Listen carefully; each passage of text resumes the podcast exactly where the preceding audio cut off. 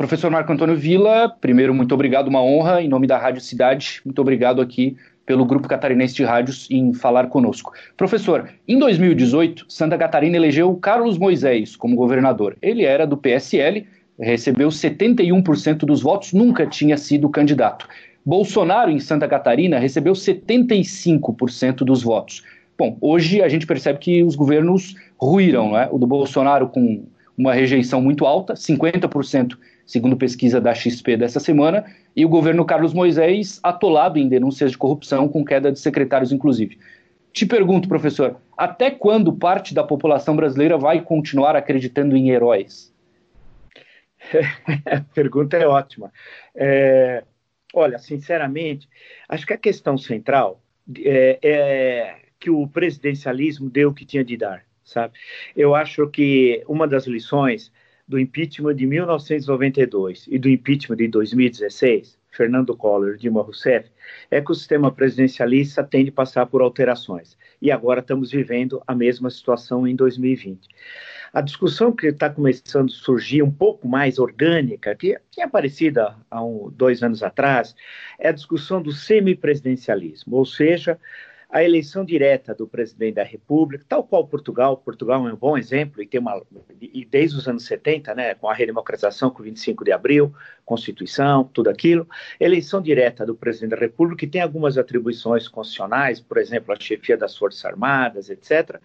E o, o, o, o, chefe de governo sendo eleito pelo parlamento, pela Câmara Baixa, pela Câmara, lá só tem uma Câmara, é, lá é o parlamento cameral. No nosso caso é bicameral, mas a base seria a Câmara dos Deputados. Né?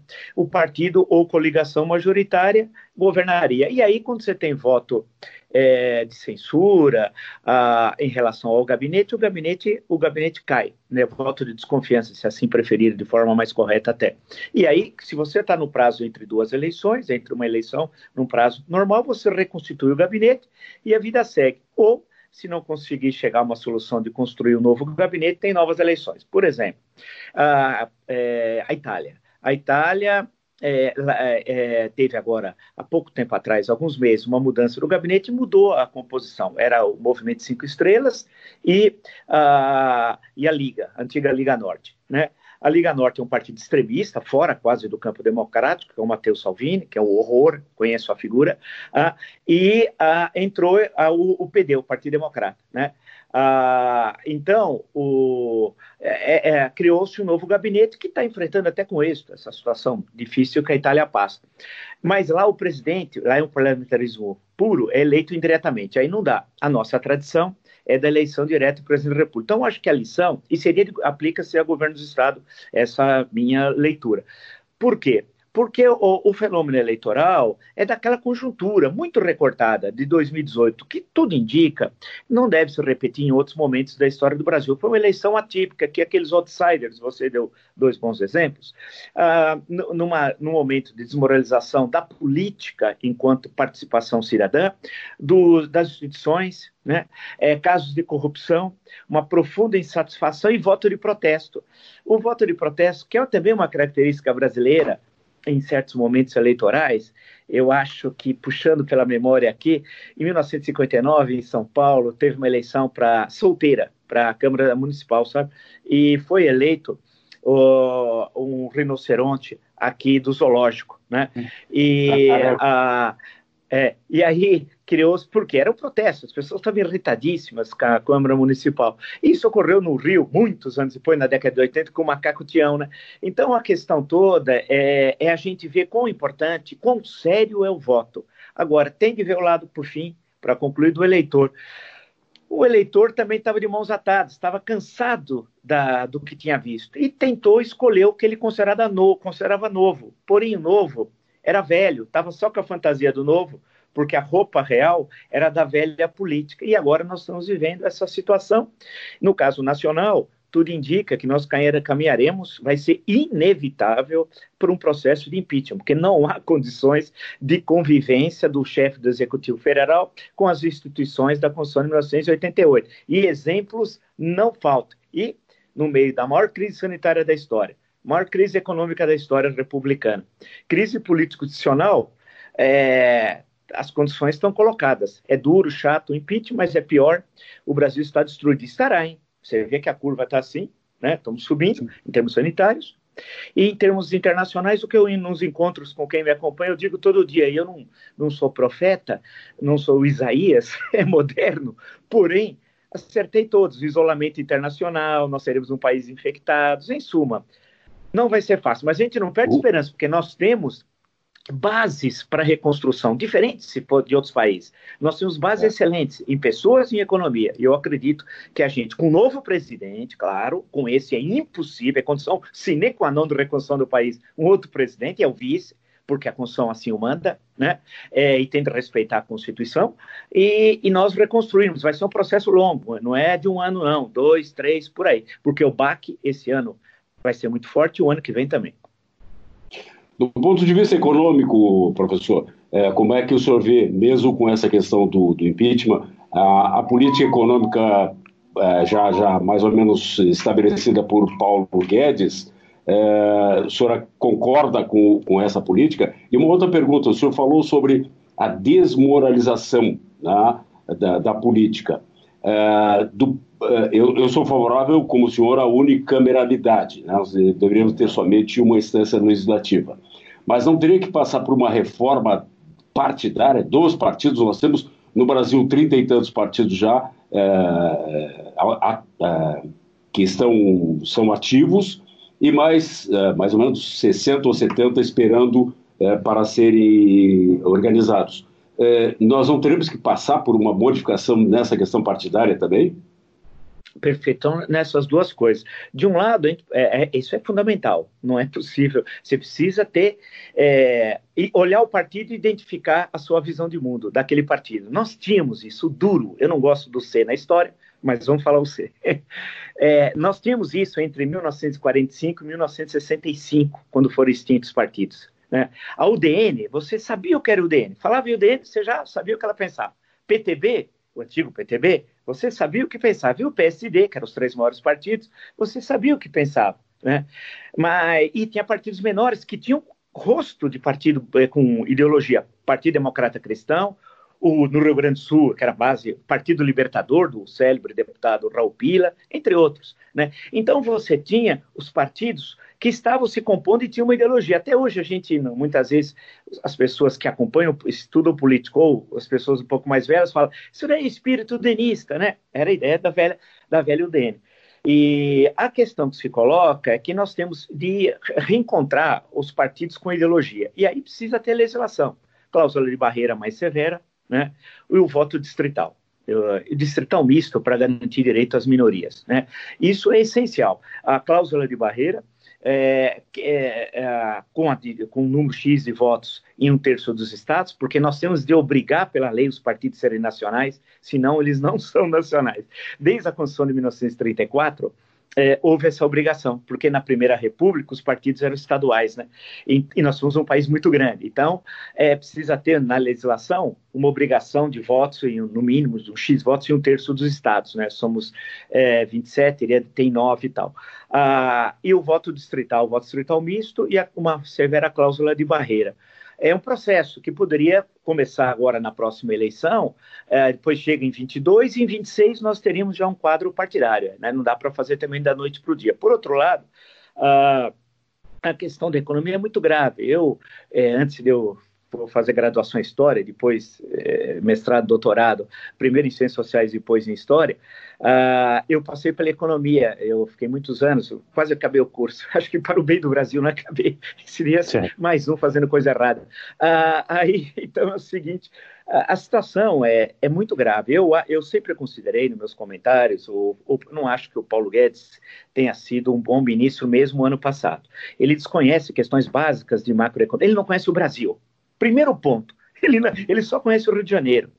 Eu acho que para ele, é, ir para o exterior é ir para o Espírito Santo, ou ir para Minas Gerais, ou um dia ir para São Paulo. Ele não conhece o Brasil, né? não tem noção, não conhece a nossa história econômica. Eu vejo ele falar, e eu estou dizendo isso, eu, ele é um personagem do Essa de Queiroz, o Pacheco, é igualzinho. Né? As pessoas diziam que o Pacheco era um gênio, aí num conto célebre do essa, aí foram lá atrás, quem era o Pacheco? O Pacheco não tinha feito coisa alguma tal. Eu, ele não tem um livro. A, a, a, gestão do ano passado foi horrorosa. As propostas que tinha de reforma da Previdência, que foram melhoradas pelo parlamento, ele queria acabar com o abono do PIS. É, eles achavam que era privilégio. Aí um dia eu estava falando numa palestra, alguém falou: PISA eu falei, não, não é a Torre de Pisa, é o PISA, é o Programa de Integração Social criado a 7 de setembro de 1970. A pessoa nem sabia. Então, a, a, nós crescemos no ano passado 40% do que o governo imaginava em janeiro de 2019. Aí chegou esse ano. A, a, partir do, da última semana de janeiro, coronavírus. Começou a vir, né? A tragédia começou a chegar, né? Pá, pá, pá, pá, pá, começou a vir. E agora nós teremos a maior recessão da história, é, entre menos 7 a menos 9. Então você imagina, teremos uma maior quebradeira de milhares de empresas e milhões de desempregados como nunca visto.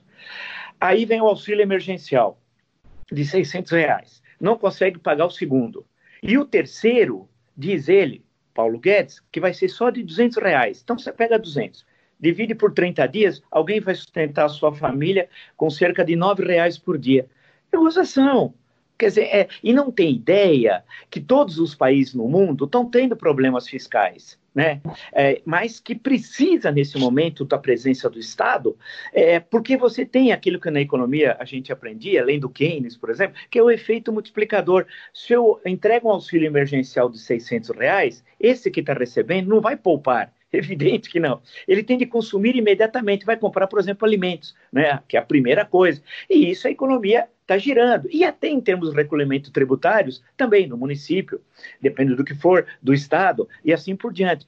Então, a, a, a, eu temo é, que, que, não só o impeachment precisa ter um novo presidente, como precisa ter um novo, um, uma, uma nova política econômica, que com essa, sinceramente, não dá. E eu temo uma outra coisa, que eu já vi falar e eu conheço o pessoal, é a pirataria, a privataria, que estão falando assim, vamos fazer uma via rápida de privatização. Eu falo, ih, vou segurar meu bolso. Quando um economista fala via rápida de privatização, eu seguro o celular, porque aqui roubo muito celular, eu já fui roubado celular na rua, é, eu seguro o celular e coloco a mão no bolso, porque eu vou ser roubado, eu como cidadão brasileiro.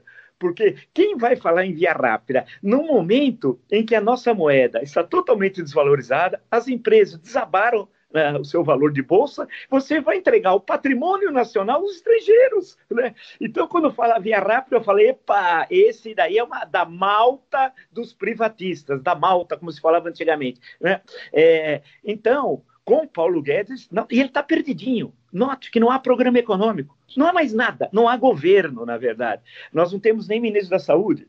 Né? Então, as empresas, as, as, micro, pequenas e médias, que eu converso com muitos empresários, estão com a corda nos pescoços, precisam, porque muitas não têm capital de giro, então precisava de empréstimos, que você tivesse, né, fizesse um, uma, algo generoso por parte do Banco Central e usasse os bancos comerciais é, para contato com seus é, clientes, tivesse um prazo de carência razoável, precisa ter alguém que tenha entusiasmo pelo Brasil. Né? É isso, alguém que tem entusiasmo. E esse pessoal dá sono, viu?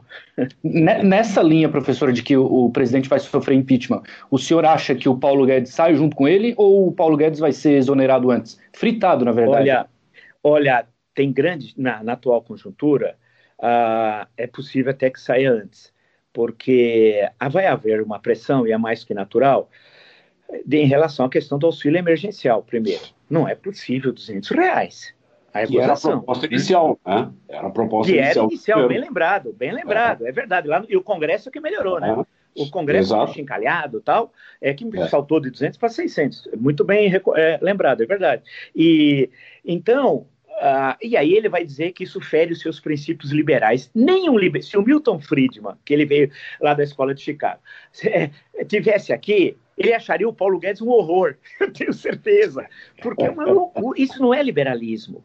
Eu sempre digo, se o Stuart Mill, lá, o grande Stuart Mill do século XIX, inglês, viesse aqui ao Brasil, ele ficaria horrorizado. Se ele falasse o que pensasse, ele seria chamado de comunista, porque agora todo mundo é comunista no Brasil. Qualquer um, eu sou, o senhor, inclusive, né, professor? É, é, é, eu sou comunista. O governador de São Paulo, eu vi ontem aqui, é comunista. Eu não sabia que o João Dória é comunista. É, é hilariante. As pessoas não sabem nem o conceito. E falavam que o Lula era comunista. O, nunca os bancos ganharam tanto dinheiro, e, a, e os dados mostram, como no governo PT. Comunismo é socialização dos meios de produção, propriedade estatal de tudo, é partido único. Portanto, não há alternância, é, é a criação de, de, de, organizações de massa controladas pelo Estado, é o materialismo, né, é, como visão de mundo, não há espaço para religiosidade. Ocorreu isso aqui? Não ocorreu nada. A classe média que depois saltou para o barco do Bolsonaro, em 2010 votou na Dilma, boa parte dela, quando tinha a Bolsa Miami. Quando tinha a Bolsa Miami, os aeroportos estavam lotados, né?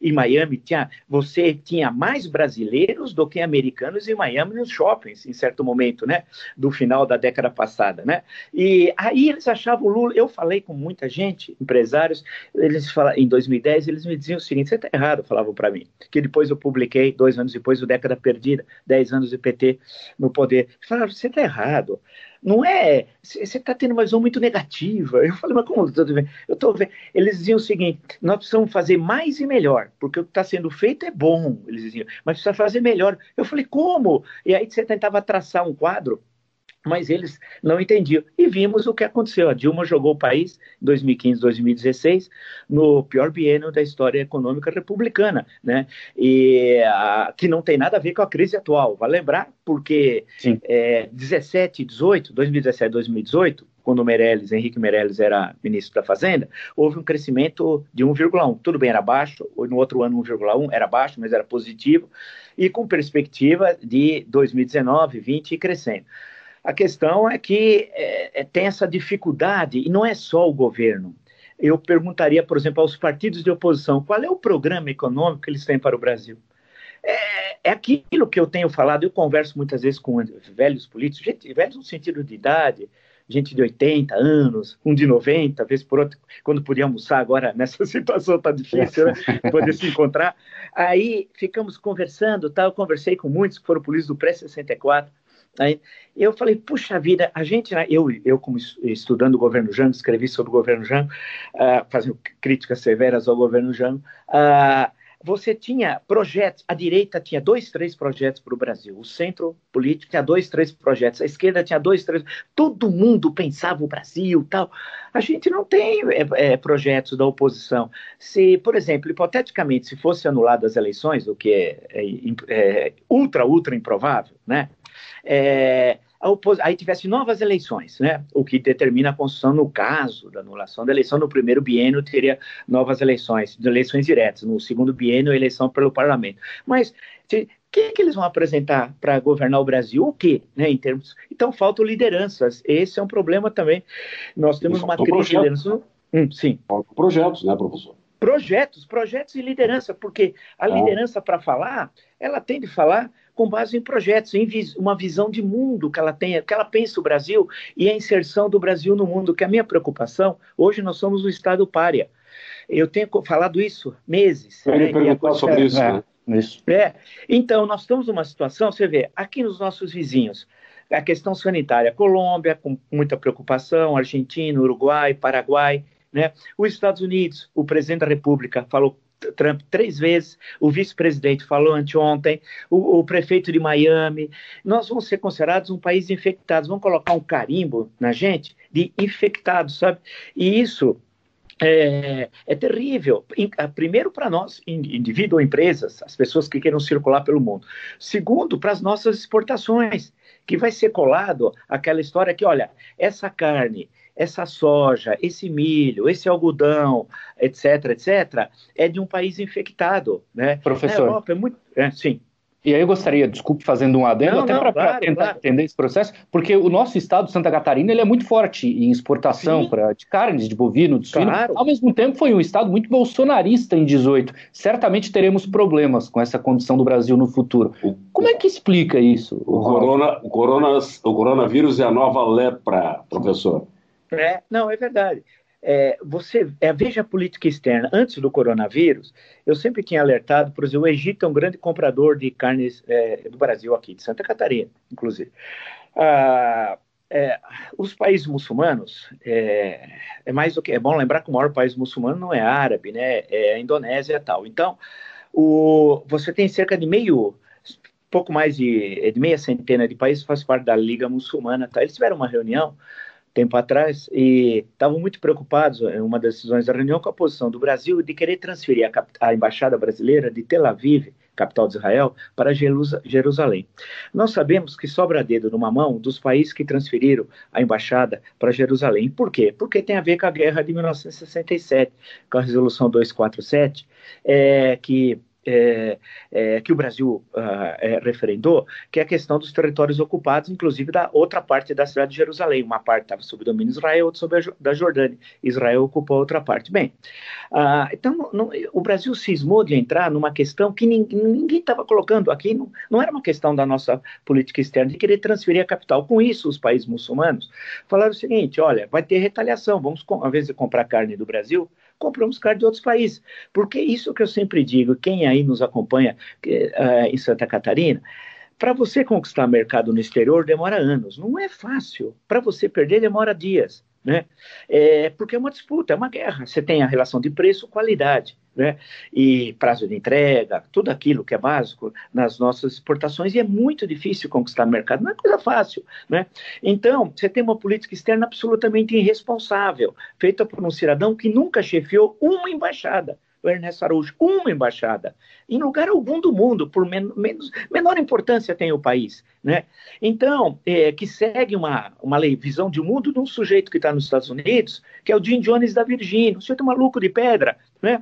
que, que consome a extrema-direita norte-americana, tritura o que a extrema-direita norte-americana produz e repassa para o Brasil, porque ele nem tem ah, condições de ser criativo, ele repassa, sabe? É, ele serve comida nova, na verdade é um prato requentado, né?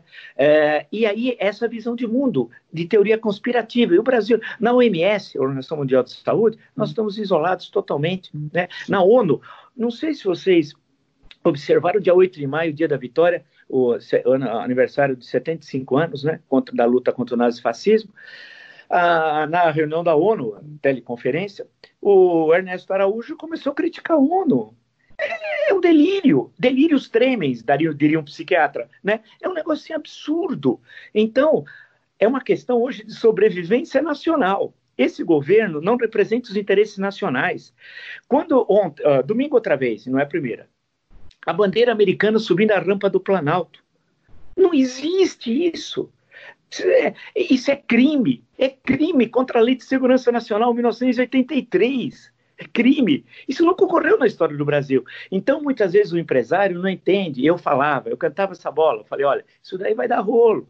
Né? Eu tava, tive algumas vezes no Mato Grosso, uh, eu falei, olha, isso vai dar problema, pode garantir. E as, eu, é, e as pessoas achavam, eu falei, não tenho nada pessoal a favor ou contra o Bolsonaro, é, nem contra o PT, que eu fui um crítico acérrimo, desde o primeiro dia, acho que dia 3 de janeiro de 2003, eu estava escrevendo na Folha, mostrando que o governo Lula seria problemático. Não tenho nada pessoal contra o Lula, inclusive que eu conheci, porque minha família é de São Bernardo do Campo, é, São Bernardo, uma cidade de imigrantes inicialmente, né, italianos em sua maioria, e então nada pessoal, nem a favor nem contra ele, nem contra o Bolsonaro, nem a favor nem contra. O meu papel é, é, de buscar fazer uma análise descolada da questão pessoal e, e, e, partindo de uma interpretação, que não significa que eu tenho, sou dono da verdade, longe disso, que eu tenho do Brasil. Está na cara que é errado. Né? Mas, professor, e, hum.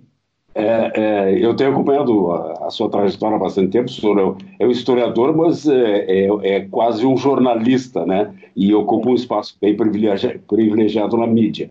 É, eu tenho acompanhado muito a sua história e notei uma diferença na sua, no seu posicionamento. Eu sempre achei assim uma pessoa muito centrada, com análises muito, muito bem feitas, muito bem argumentadas mas eu tenho notado ultimamente uma certa contundência nas suas análises, né? inclusive com uma terminologia um pouco diferente. O que mudou? Mudou o, o historiador, o, o, homem de mídia, ou mudou o Brasil? Olha, eu aprendi muito com o jornalismo, é, nos meus livros, é, jornalismo político. Aprendi muito, por, e aí, quando você lê uma um comentário político 30 anos depois, de um, de um, certo momento da história e você vê quão, aquilo lá, quão brilhante foi. Eu, uma, uma, o maior colunista político, para mim, foi o Carlos Castelo Branco, o Castelinho.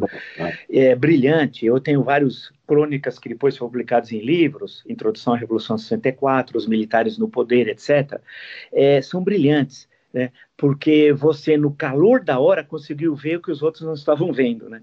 e eu, é uma coisa admirável, o Castelinho e tal. Então, eu sempre trabalhei muito com a imprensa e com os grandes jornais, desde os meus livros também sobre história do Nordeste, que foi um, um momento na década de 90 que eu trabalhei bastante, desde os jornais do século XIX, e fui aprendendo muito com o jornalismo brasileiro e com grandes jornalistas. Ah, Agora, e também a partir de quando eu passei a ter uma participação maior nos jornais, na verdade antiga, né, desde os anos 90, né, é, que eu escrevo na página 3 da Folha, Tendência Debates, e na, no, de cultura, né, eu escrevia muita, muitas resenhas, muita coisa na área de, de história e de literatura, né, que eu gosto muito. Uh, e no Jornal da Cultura há 10 anos, desde 2010, né, sem, passando pela Globo News do Estado, do Globo, fiquei oito anos no Globo, também escrevendo, e trabalhando na universidade, na, no mestrado, doutorado, orientando é, muita gente, muitos bons pesquisadores. Então você sempre ia tendo aquela aquela intervenção. A partir de certo momento, quando eu já me aposentei da universidade, porque eu comecei a trabalhar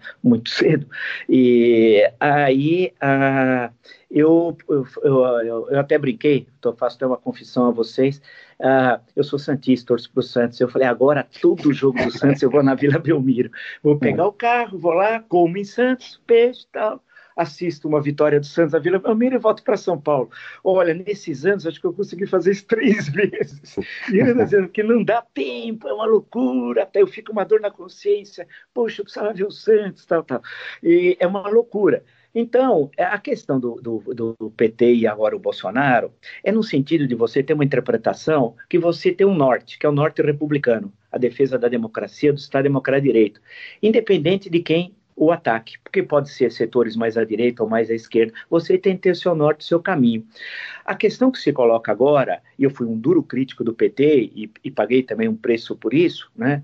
É, ainda pago, ainda por hoje tem questões que estão na justiça para serem resolvidas, uh, mas não me, não me, é, não retiro uma palavra do que disse, porque o que eu falei era muito pior, porque quando veio o petrolão viu-se que era o maior, como eu sempre digo, o maior desvio do recurso, recurso público da história da humanidade. Né? Ah, aqui agora a situação é diferente, ela é mais grave.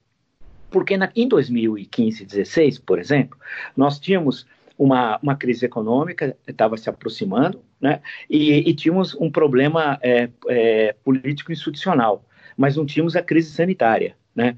Agora nós temos a crise sanitária mais grave da história do Brasil republicano, uh, porque não dá para comparar com o segundo semestre de 1918 com a gripe espanhola. Essa situação aqui é, é, é diferente. A crise sanitária mais grave, a crise econômica mais grave, teremos a recessão eh, mais grave e uma crise policial que é mais grave do que o governo petista, porque há um choque constante da presidência da República com os outros dois poderes. Vale destacar que o PT, com tudo que eu escrevi, falei, debati, ele cumpriu a Constituição no momento do impeachment, respeitou a decisão da Câmara, que quem, quem autoriza a Câmara, quem processa e julga, crime de responsabilidade, é o, é o Senado. É, infração penal comum é o STF. Ah, nesse caso, ah, a, situação agora é, eu me lembro da batalha em 1792, a batalha de Valmy, quando a França está sendo invadida, a França revolucionária, e o general do Morrez lá vai defender a, a revolução, e, a, e, os revolucionários franceses, de forma improvisada, que estão construindo um novo exército que vai ficar célebre depois com Napoleão Bonaparte, consegue derrotar os emigrados, né, traidores franceses que fugiram, uh, e com a, apoio da, da nobreza na, na vizinha França tal. Uh, e aí a palavra de ordem era a pátria está em perigo, né? E, e eu acho que a pátria nossa está em perigo aqui, porque se somarmos crise sanitária, crise econômica, crise policial, nós vamos dar no caos social. Sim. Nós não sairemos dessa crise a curto prazo. Ela é a crise mais profunda. É, não tem paralelo, por exemplo, com 1929.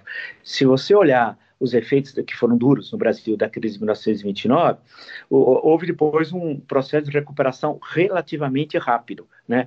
Ah, agora, ela é muito mais profunda, porque nós tínhamos um Brasil que muita gente não conhecia.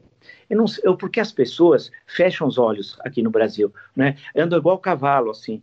É, hum. Ninguém sabe os problemas de saneamento básico que nós temos. As pessoas ignoram as moradias. Quantos milhões não tem moradia digna? Tudo que no momento de crise sanitária é, bate de frente, né? Falando com o doutor Vecina no Jornal da Cultura da última segunda-feira, depois acabou o jornal, uh, ficamos conversando lá, fiz umas perguntas para ele, depois ele escreveu um belo artigo no Jornal do Estado de São Paulo, anteontem, é, ele começou a apresentar uns dados e eu, eu, eu quase não dormi, sabe, de segunda para terça, porque é desesperadora a nossa situação. Ele falou: como é que é possível fazer isolamento é, para alguém que mora numa favela? Vamos chamar de favela, que comunidade é você querer é, enganar, né?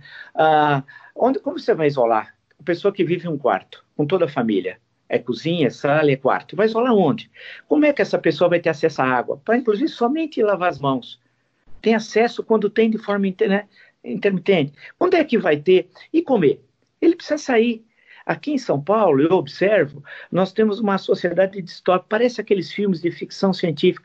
Chega a uma parte da noite, ontem mesmo, para dar um testemunho, eu estava na CNN, é, que é aqui na Paulista, é, conversando com o pessoal, fui de carro, entrei e tal, não tinha ninguém e fica a rua povoada de mendigos e, e de pessoas que você não sabe o que, que estão fazendo lá, né?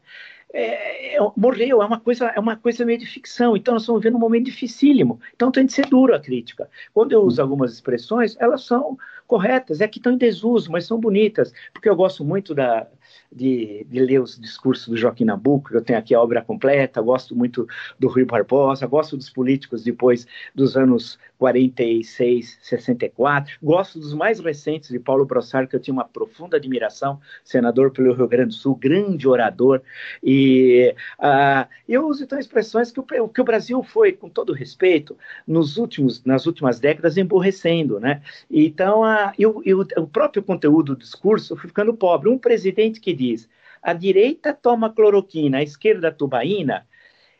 Se fosse em, em 1950, esse cidadão não seria nem chefe de quarteirão. Né? E ele é presidente da República. Eu imagino, e aí chamam ele de direita. Não é direita. Não, tem, não é direita. Direita foi a UDN que é uma direita liberal, democrática. Imagina o Adalto Lúcio Cardoso, Afonso Arinos e Melo Franco, Prado Kelly, Leomar Baleia, só para falar alguns, Bilac Pinto, uh, só lembrei cinco, que é da banda de música da UDN, célebres deputados, bacharéis, brilhantes intelectuais, muitos foram para o Supremo, outros escreveram grandes, Afonso Arinos escreveu grandes livros né, de história, belíssimo, inclusive uma bela biografia do Rodrigues Alves, que era a, avô da sua esposa, né? É, você imagina o seguinte: eles ouvindo o Bolsonaro. O Bolsonaro tem 500 palavras no vocabulário. 500. Ele não consegue. Sabe por quê? Eu é. conheço. Eu tive duas vezes com ele. 40 minutos em 2017, onde eu trabalhava. Tem um vídeo aí com milhões de views. A primeira, eu olhei para ele, eu, eu, fiquei 37 anos dando aula, e a gente tem experiência rápida de pegar assim as coisas. E eu olhei, eu, foi ali a primeira vez que ele mostrou que não sabia economia. Eu fiz uma pergunta de ginásio, para os mais novos. Ginásio seria da. Agora o fundamental tem nove anos, né? Então seria da sétima, oitava, é, seria sexta, sétima, eu oitava. Fiz o ginásio. É, o antigo ginásio, né? Tinha o primário ginásio e o colegial, eu que agora é ensino Eu fiz o ginásio, é. Ah, é, tá, eu, tá, só para eu também fiz, fiz, fiz o grupo escolar onde eu nasci, nasci em São José do Rio Preto, uh, interior de São Paulo. Mas uh, aí é, é uma pergunta ginasiana que eu fiz sobre economia e ele não sabia responder. E aí foi um desastre os 40 minutos. Aí depois, em 2018, na campanha presidencial, todos lá foram. E ele disse que até que não queria falar. Se eu tivesse, ele não iria, fez um escândalo, no fim acabou indo lá e não sabia nada, nada. Então não posso comparar a direita no sentido clássico, lá falar que ele é, é a UDN, ou o Partido Libertador, que eu já citei, falar lá do Assis Brasil lá atrás, né? Ou falar mais para cá é, de Raul Pila, por exemplo, lembrei que é o parlamentarismo adotado em 61, uma emenda do Raul Pila, ah, que acabou sendo aproveitada ah, naquela crise. Então, não é direita no sentido clássico, no sentido brasileiro, né? Não tem, tem a ver com Carlos Lacerda. Vamos imaginar o Carlos Lacerda, que foi um grande governador da Guanabara, explicando para os mais novos, era a cidade do Rio de Janeiro que virou estado quando a capital em 60 foi para o Rio.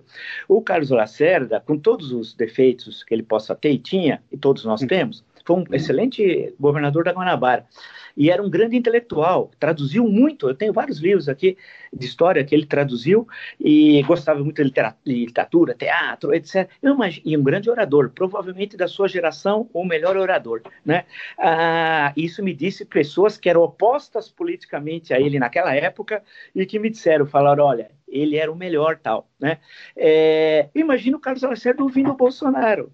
É, ele ia assaltar, ia se afogar, né? Então, uh, o Lula, quando o Lula diz que o Lula é de esquerda, eu dou risada. Eu sempre brinco, é, a rua, o sindicato é na rua João Basso, lá em, Santana, em São Bernardo, e sindicatos metalúrgicos. Ele nem sabe quem é o Marques, ele acha que o Marques é o M-A-R-Q-U-E-S. É um português que tem um boteco em frente ao sindicato, ele acha que é o Marques. Ele nem tem ideia de quem é. Então, quando fala que o Lula era comunista, eu dava risada. Eu falei, ele nem sabe do que você está falando. É, ele é um velho caudilho latino-americano, da tradição terrível, caudilista latino-americano né? É alguém que o partido é dele, o Estado é dele, tudo é dele. Né? É, então, não dá para chamar o Lula de esquerda e nem o Bolsonaro de direita. Né? É, esquerda no Brasil, em certo momento, é esquerda democrática, você passando aqui, você pode chamar que em certo momento o Leonel Brizola da sua vida no, pré, no pós-64, no pré-64, ele estava meio doido com o grupo dos 11, aquela maluquice e tal. Mas quando ele volta no primeiro governo, eh, no Rio, 80, quando ele é eleito em 82, ele tenta fazer um governo de centro-esquerda, depois comete uma série de erros que não vem ao caso lembrar agora aqui. Mas não tem Sim. essa esquerda no sentido europeu. Então, quando Professor... eu faço críticas ao Bolsonaro, é porque a situação, é, é, eu, eu uso a expressão suicídio de uma nação, né? Nós estamos assistindo morrer milhares de brasileiros, não temos ministro da Saúde, passaram dois durante a crise, é, o país está afundando, e, e, ele fica brincando, pega um jet ski, né, vai no estande de tiro, faz uma piadinha de enorme mau gosto. Ele, na verdade, tem problemas emocionais, qualquer um sabe. Basta olhar, eu não sou psiquiatra, longe disso, já, já é difícil ser historiador, quanto mais ser psiquiatra também.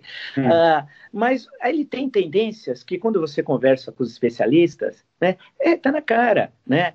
E, e ele muda de opinião. Ontem, quando ele saiu do Palácio da Alvorada em direção ao Palácio do Planalto, é um momento, os mais novos, eu sempre digo, não acredito que o Brasil era assim. Não era. É e não será mais é, que ficam os jornalistas ali pressionados, sendo xingados por apoiadores dele. É, um, é um negócio, é aquilo, aquilo é uma coisa. Quando isso passa no mundo inteiro, você acha que o investidor vai poder ir aqui? Bem, aí ele passou, atacou os governadores, isso era nove da manhã. Ele trabalha pouco, ele é um mandrião, ele não lê, não trabalha sábado e domingo. Imagina a maior crise, sábado e domingo ele não trabalha. Eu trabalho, com o maior prazer, trabalho feriado. Qual o problema? Vocês trabalham, mas ele não trabalha, ele, é, né, ele começa a trabalhar, por isso que eu chamo de Jaiminho, é Jaiminho do Planalto. Aqui eu chamava Jaiminho Fernando Haddad, não sei se muitos tivemos alguns entreveiros quando era prefeito aqui. Sim, professor. Eu pegava a agenda dele, e ele, e ele não trabalhava. Ele chegava às 9 horas, parava meio-dia, voltava às duas, saía às 5. Eu falei, ah, essa cidade não tem problema, aqui é tranquilo. e o presidente é a mesma coisa. Então, o que acontece? Ele de manhã ataca os governadores às 9 e meia. Às 10 e meia, faz uma reunião serena. À tarde já está em outra posição. Então a gente tem que Sim, bater de frente. Professor. Eu sei que eu não, não gosto, mas vamos em frente. Perfeito. ok, vamos lá. Professor, é, em nome do Grupo Catarinense de Rádios, muito obrigado pelo, pelo, pelo bate-papo aqui, uma honra. Um abraço, professor. Valeu, valeu. Foi bom, bom conversar. Abraço. sempre aí de, de, eh, de, eu tive sempre muito rápido em Santa Catarina, sempre o bate e volta na nossa loucura, mas gosto muito daí, conheço um pouco a história é, de Santa Catarina e personagens e, e, e, Santa Catarina deu o maior tenista na nossa história, né? Eu sou um é. péssimo jogador de tênis, engano jogando tênis e sempre tenho uma profunda admiração pelo pelo Gua, grande tenista, chegou a número um no mundo que nenhum brasileiro chegou. Então, foi muito agradável conversar com vocês. Grande abraço. Muito obrigado, professor. Valeu, até mais.